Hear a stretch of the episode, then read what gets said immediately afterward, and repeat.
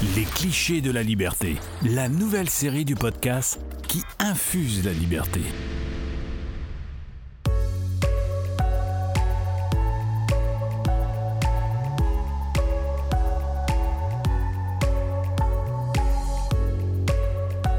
Bienvenue sur Liberté, le podcast qui infuse la liberté. Dans cette série de courts épisodes, on s'intéresse aux différents clichés qui collent au libéralisme.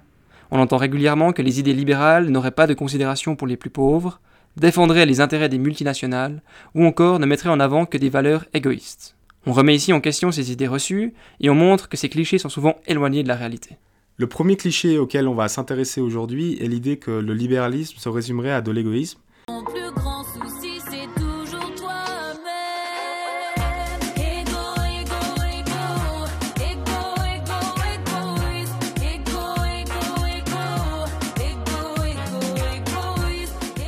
Que les libéraux seraient simplement tournés sur leur intérêt personnel, sans prendre en compte les autres et rejetant toute idée de solidarité.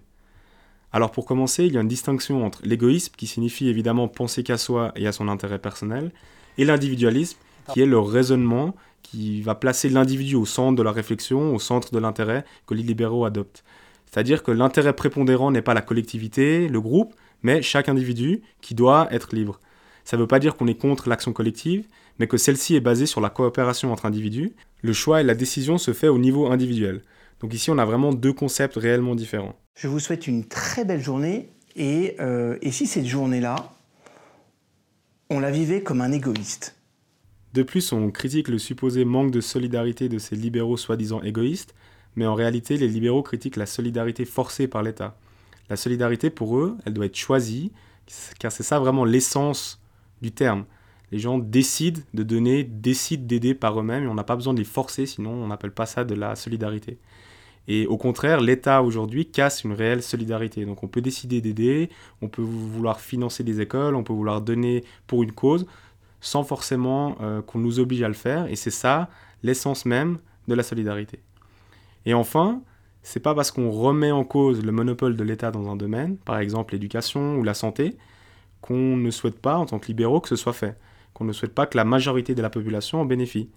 Ce sophisme dénoncé déjà au XIXe siècle par Bastia euh, est souvent relevé lorsque des libéraux remettent en question la place de l'État ou le rôle qu'il doit jouer dans un certain domaine.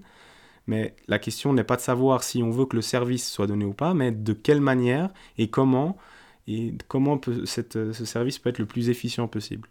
Un exemple d'égoïsme, ce serait une personne qui sort faire la fête alors même qu'elle sait qu'elle a le coronavirus et qu'elle va du coup infecter d'autres individus. Dans ce cas-là, son envie de faire la fête passe au-dessus de toute autre considération. Sur ce thème, on vous recommande le livre d'Alain Laurent, L'autre individualisme, dans lequel il reprend la différence entre individualisme et égoïsme et présente la position de grands auteurs libéraux sur le sujet.